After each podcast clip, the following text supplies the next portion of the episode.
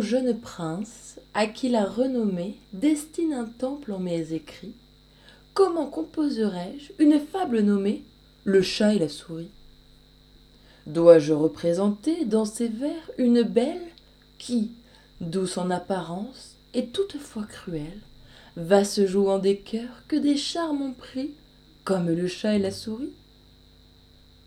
Prendrais-je pour sujet les jeux de la fortune Rien ne lui convient mieux, et c'est chose commune, que de lui voir traiter ce qu'on croit ses amis, comme le chat fait la souris.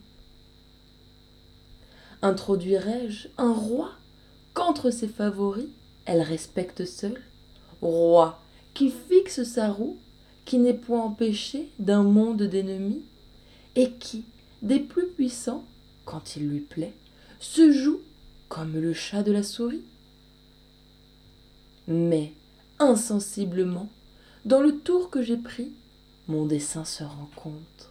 Et si je ne m'abuse je pourrais tout gâter par de plus longs récits. Le jeune prince alors se jouerait de ma muse comme le chat de la souris. Le vieux chat et la jeune souris. Une jeune souris de peu d'expérience crut fléchir un vieux chat implorant sa clémence. Et payant de raison le ramina grobis. Laissez-moi vivre une souris. De ma taille et de ma dépense était la charge en ce logis. Affamerais-je à votre avis l'hôte l'hôtesse et tout leur monde?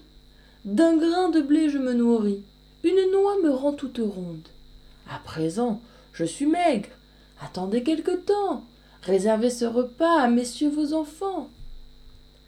Ainsi parlait au chat la souris attrapée. L'autre lui dit tu t'es trompé. Est-ce à moi que l'on tient de semblables discours?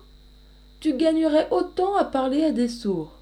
Chat et vieux pardonnez. Cela n'arrive guère. Selon ces lois descends là-bas meurs et va-t'en. Tout de ce pas haranguer les sœurs filandières mes enfants trouveront assez d'autres repas. Il tint parole et pour ma femme voici le sens moral qui peut y convenir. La jeunesse se flatte et croit tout obtenir. La vieillesse est impitoyable